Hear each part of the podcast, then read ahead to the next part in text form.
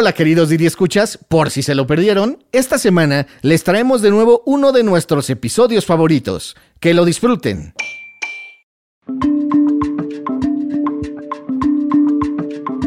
Nosotros como institución salvaguarda de la cultura alimentaria del país entendemos las modas, no entendemos que luego le quieran meter colección de virgencitas o colecciones de cosas, que está bien. Es Edgar Salgado, investigador gastronómico y director de la Escuela de Gastronomía Mexicana. Una tienda, una panadería tiene que competir con la otra por las ventas, ¿no?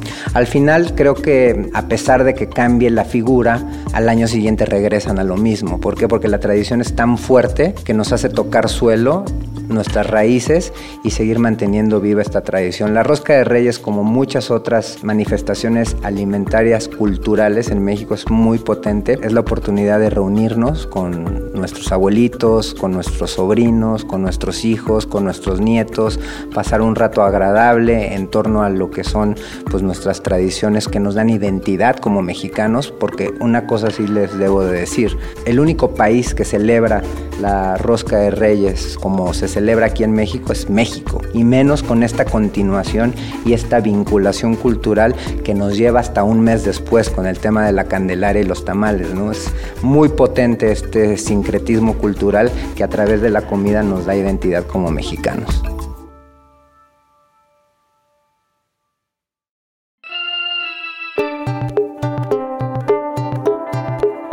¿Qué significa el muñequito de la rosca y por qué a quien le sale le tocan los tamales? ¿Sabes qué ingredientes llevan las recetas tradicionales y cuáles han sustituido? ¿Y dónde puedes pedir una rosca de reyes tradicional desde la comodidad de tu casa?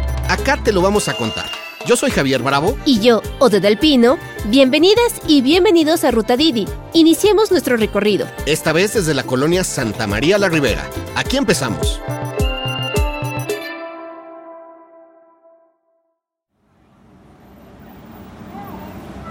Bueno, pues hoy Ruta Didi se ha movido hasta la colonia Santa María la Ribera, una de las colonias más tradicionales de esta ciudad, en donde se ubican las oficinas centrales y la casa matriz de la pastelería La Universal, que es una pastelería de mucha tradición. Y vinimos para acá porque queremos saber cómo se hace la rosca de reyes y la de ellos pues todavía se hace de una manera artesanal, así que estamos llegando aquí a la calle de Fresno número 234 para que ustedes lo sepan, donde ya lo que escuchan ustedes es precisamente pues la gente comprando su pan, pan dulce, pan de todo tipo y la rosca de reyes que tenemos enfrente de nosotros, ya saben, ya se nos antojó y ahorita que vengo con Lucina vamos a ver si le sale el muñequito. ¿Tú crees que te salga?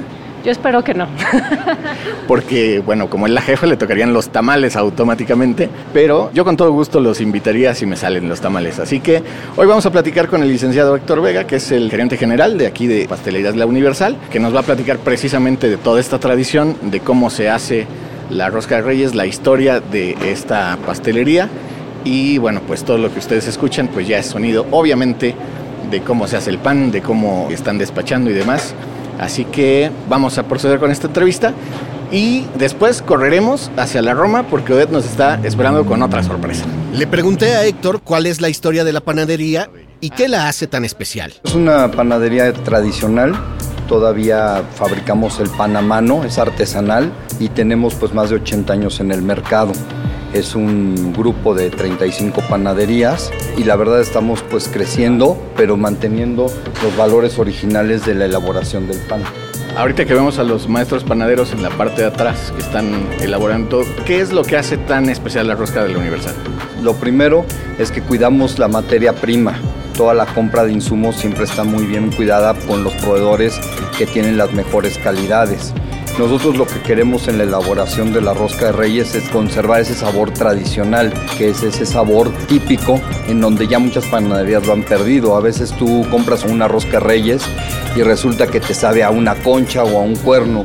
Y aquí pues la masa que tenemos todavía es bajo la receta original que tiene ese sabor tan peculiar y característico que la gente identifica perfectamente. La fruta que se pone, el ate, todos son eh, elementos que cuidamos con muchísimo esmero, pues obviamente para no solo la apariencia física, sino para conservar el sabor y la calidad de los productos. ¿Desde cuándo empezaron a hacer roscas? Desde hace más de 80 años que estamos en el mercado, que ya siempre se ha fabricado y se ha producido la rosca Reyes. Que por cierto, si alguien quiere probar la rosca pero no quiere ir a la Santa María a comprarla, pueden pedir que se las lleven a su casita porque la Universal está en Didi Food. Por supuesto, y un repartidor se lo lleva de volada.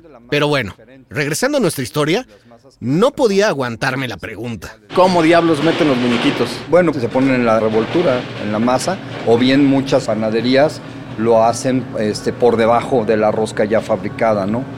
¿Se hace al azar o porque, bueno, mucha gente dice, si le parto aquí, no hay muñequitos, si le parto acá, ¿se hace al azar? Es al azar, ¿no? Nunca, nunca está medido, ¿no? Claro que desayunamos rosca con café, obvio. Y luego nos fuimos a la colonia Roma para alcanzar a Odette. La Escuela de Gastronomía Mexicana la fundaron Yuri de Gortari, el reconocido gastrónomo, junto con el historiador Edmundo Escamilla en el 2007, con la idea de enseñar gastronomía y cultura para que las personas tuvieran la experiencia conjunta de preparar la comida, probarla y también tener un contexto histórico. Nos encontramos en la colonia de Roma, en las calles de Medellín. Vamos a la Escuela de Gastronomía Mexicana, en donde vamos a ver a Edgar Salgado. Edgar nos va a platicar un poco sobre la historia de la rosca de reyes. Y esto es bastante importante porque no es solamente comer, sino saber qué nos estamos llevando a la boca. Hola, hola. Hola, Edgar. Hola, ¿cómo están? Buenos días. Ya estamos aquí en tu escuela. No, pues bienvenidos, va a ser un placer. La escuela está en una de esas casonas antiguas de la Roma. La verdad es muy bonita. Edgar nos contó que dan varios cursos, incluyendo uno de tamales por si te toca el muñeco.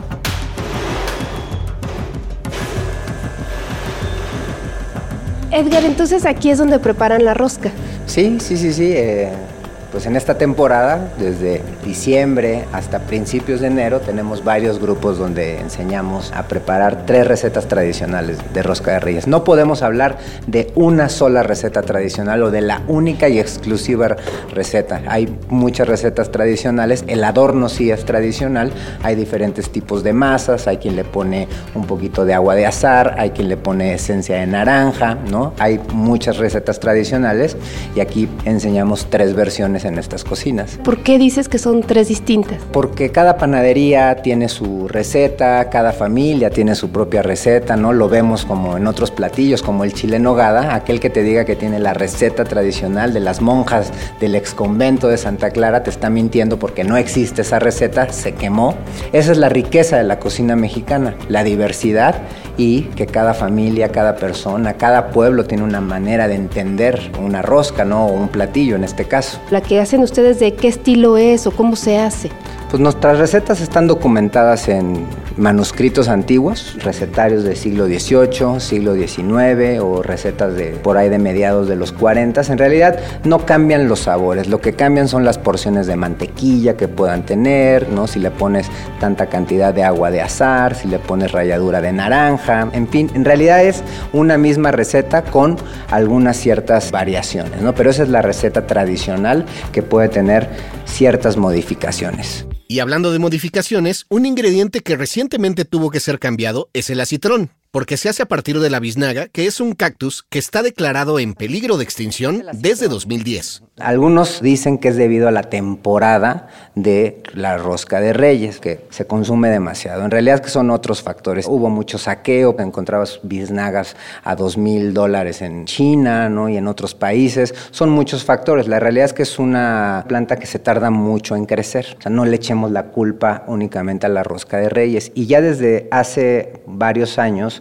está entre comillas prohibida, porque realmente no es que los productores o comerciantes pues los metan a la cárcel, la vemos en el mercado de la Merced, pero sí, digamos que los cocineros responsables se han encargado de sustituirla por otros elementos. Se utiliza la misma técnica para trabajar el acitrón, que es el cristalizado de las frutas, el cristalizado de los dulces, y hay quien usa chilacayote, hay quien usa jícama, hay quien usa choconostle, hay quien usa betabel, en fin, ¿no? Eh, puedes utilizar cualquier cosa. Nosotros aquí usamos choconostle, el restaurante El Cardenal utiliza choconostle, y entre el choconostle y la jícama creo que son las mejores formas de sustituir el acitrón. El choconostle es una fruta muy parecida a la tuna, solo que es roja. Y en cuanto a la tradición, ¿de dónde viene la idea de comer pan con muñequito? Bueno, es una tradición muy, muy, muy larga. Aquí a México nos llega desde luego con la conquista, ¿no? Nos llega con los españoles, pero ya hay antecedentes, por ejemplo, en el Imperio Romano que por estas fechas se celebraba a Saturno y también se celebraba junto a Saturno, como el dios de la agricultura, el nacimiento del sol por estas épocas. Y para estos festejos ya hay antecedentes de que se consumía un roscón, no como lo conocemos ahora tan adornado en la cocina mexicana, pero un roscón que tenía higos, que tenía miel y que en el interior podía tener un frijol y que tanto esclavos como los nobles partían ese roscón y el que encontraba ese frijol tenía derecho, si era esclavo, a tener un día libre de la esclavitud y a ser el rey de la fiesta. ¿no? Esos son como los primeros antecedentes. Desde luego que hacia el siglo III después de Cristo, cuando es reconocida la religión cristiana en el Edicto de Milán, pues ya todo este simbolismo adquiere tintes religiosos. Entonces desde allá vamos a empezar a ver este consumo de roscones. Por ejemplo, hay antecedentes en Francia, hay antecedentes hacia el siglo XIV en el Reino de España, específicamente en Navarra, que estaba también un roscón también, que son en forma circular. En España son en forma circular, no en forma ovalada como en México, y que también en la rosca había una haba o una fava y el niño que encontraba la fava pues se convertía en el rey de la fiesta y iba a tener ciertos privilegios de la corona durante todo un año, ¿no? Y así es más o menos como nos llega la tradición a México y desde luego pues México la toma como muchas cosas que nos llegaron con la conquista y la llena, la rosca de colores, la llena de sabores y le agrega otros elementos y lo vincula con la fiesta de la Candelaria por razones que tienen que ver con la evangelización. Y entonces pues ya le empiezan a poner un poquito más de adorno. Usa frutos secos, ¿no? Sí, sí, sí, sí, sí. Son frutos secos. Podría ser higo, podrían ser ates. También lleva un glaciado, azúcar espolvoreada. Podría llevar cerezas de colores. ¿no? Eh, dependiendo de la región. Dependiendo de la región. Por lo general en el centro llevan cerezas verdes o cerezas rojas, de estas que venden en botecito. Y todo este colorido ahí es donde entramos ya al simbolismo de la rosca, ya no a los antecedentes, sino al simbolismo, que se asemeja a la corona de los Reyes Magos, porque lo que estamos celebrando el 6 de enero es pues justamente a los Reyes Magos que protegieron o que vinieron a adorar al niño Dios en primer lugar y que después lo protegieron del rey Herodes. El rey Herodes gobernó Judea entre los años 37 a.C. y el 4 después de Cristo. Según el Nuevo Testamento, mandó matar a todos los recién nacidos de su reino cuando se enteró que había nacido Jesús que pues estaba con esta matanza tremenda, ¿no? De niños menores de dos años porque no quería que viviera el Redentor. Entonces adoramos a los Reyes Magos y todo este colorido, todos estos frutos secos y estos ornamentos es como si fuera la corona de los Reyes Magos. Son las joyas. Las joyas de la corona, sí. Y la tradición del niño nos sorprendió. No tiene que ver tanto con el significado de los frijolitos y las habas, sino con una bendición. En primer lugar, meter el niño y esconderlo es justamente esta protección que bajo el manto de la corona de los Reyes Magos estás protegiendo al niño del rey Herodes. Y después encontrar al niño Dios, que muchos ahora dicen encontrarte al mono, ¿no? Incluso allá en las oficinas quien se lo se encuentra y se lo traga, porque más que una bendición lo ven como una carga, pues realmente es eso, ¿no? Es una bendición, te conviertes en el padrino del niño Dios que lo tienes que presentar en el templo el día 2 de febrero, el día de la Candelaria, y tienes que ofrecer una tamaliza como un buen padrino. ¿Sí? Sí, pues sí. Hay tamales. Ese sí es tradicional, ¿ya viste? Hay tamales. ¿Sí está con las manitas así? No, pues es como el que siempre vimos, ¿no? Así todos feitos de montón. No, porque ya los hacen súper diseñados. Ah, ya hay unos hasta pintados, ¿no? Así súper. De porcelana, los que hace Samus son de porcelana. Eh, vente. Ya me tocó el muñequito. Entonces, Lucina paga los tamales y va a vestir al niño Didi Dios. Vas, vas, vas, vas. ¡Ay, te tocó muñequito! Bueno, ¿y a quién le tocó el muñequito? A ti, Javier. Ah, no, no, no, espérame. No, aquí no viene muñeco que me toca a mí vestir, entonces también al niño Dios, además de los tamales. Bueno, entonces, ¿quién, se sacó el muñequito. Además de mí. A toda la producción. Así que ya saben, vamos a ir a vestir al niño Dios. Pero a ti no te salió.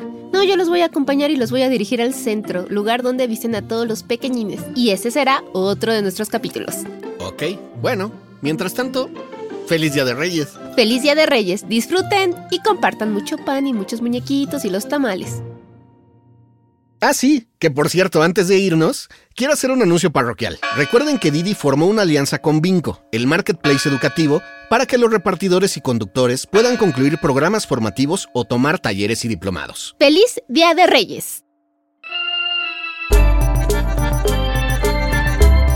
Esto fue Ruta Didi. Muchas gracias por escucharnos. Este episodio fue producido por Quisaya Estudios para Didi. Lucina Melesio es directora y productora ejecutiva. Ode del Pino y yo, Javier Bravo, estuvimos en los micrófonos y en la producción. El guion es de Lucina Melesio. En la producción también estuvieron Paula Vilella, Irene Rosales y Sara Carrillo. El diseño sonoro y el tema musical son de Carlos Jorge García y Tiger Love. Los ingenieros de grabación en el estudio fueron Manuel Vargas Mena, Gabriel Chávez y Mateo Pineda de Sound Mob Studio. Por Didi, Gerardo Arriola es analista de comunicación. Y para que conozca las promociones vigentes de Didi y cheques términos y condiciones, entra a la página mexico.didiglobal.com. ¿Te gustó Ruta Didi? No olvides darle clic al botón de seguir en cualquier plataforma en la que te guste escuchar tus podcasts, porque estamos en todas y es gratis. Nos vemos la próxima semana. Bye.